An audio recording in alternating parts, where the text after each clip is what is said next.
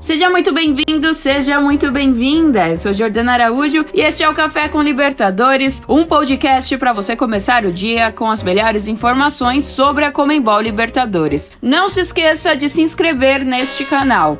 Temos os primeiros três classificados para as quartas de final em busca da glória eterna.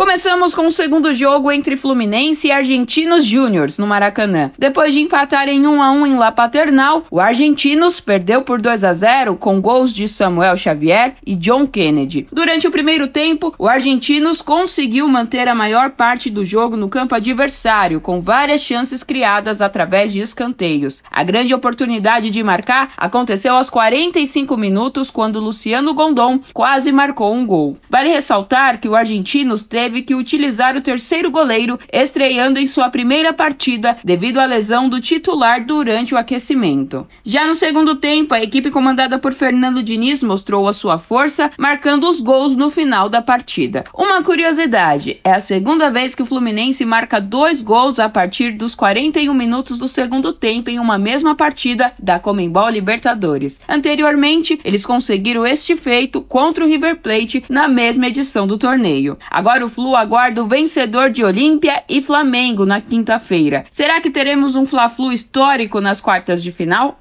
E teve feito heróico nesta terça-feira. O Bolívar contra o Atlético Paranaense. Após perder por 3 a 1 no jogo de ida na semana passada em sua visita à Bolívia, na altitude de La Paz, a equipe brasileira lutou bravamente. Após os gols de Fernandinho de pênalti e Vitor Roque para o resultado final de 2 a 0, o Furacão não conseguiu avançar e teve que ir para os pênaltis contra o Bolívar. Nas penalidades, o Bolívar converteu todas as suas cobranças em enquanto no quinto e último lance, o zagueiro Thiago Heleno acertou a trave e deu a classificação ao seu adversário. A última vez que o Bolívar disputou uma série de pênaltis em competições da Comembol foi na segunda fase da Sul-Americana de 2017. Desde a Libertadores de 2000, a equipe não vencia uma disputa nos pênaltis. E fechando a rodada de terça, o confronto de volta entre Inter e River no Beira-Rio teve de tudo. Desta vez, os comandados de Martim Demichelis, que haviam vencido a partida de ida por 2 a 1, perderam por 2 a 1 para o Internacional no jogo de volta, mas não conseguiram converter corretamente suas chances nos pênaltis após uma longa disputa. Com gols de Gabriel Mercado e Alan Patrick, a equipe liderada por Tchatcho Kudê garantiu a vaga nas quartas de final. O gol que diminuiu o placar para o River River Plate foi marcado por Robert Rojas aos 45 minutos. Após uma emocionante disputa de pênaltis, o time argentino foi eliminado e o brasileiro avançou para a próxima fase, onde enfrentará o Bolívar.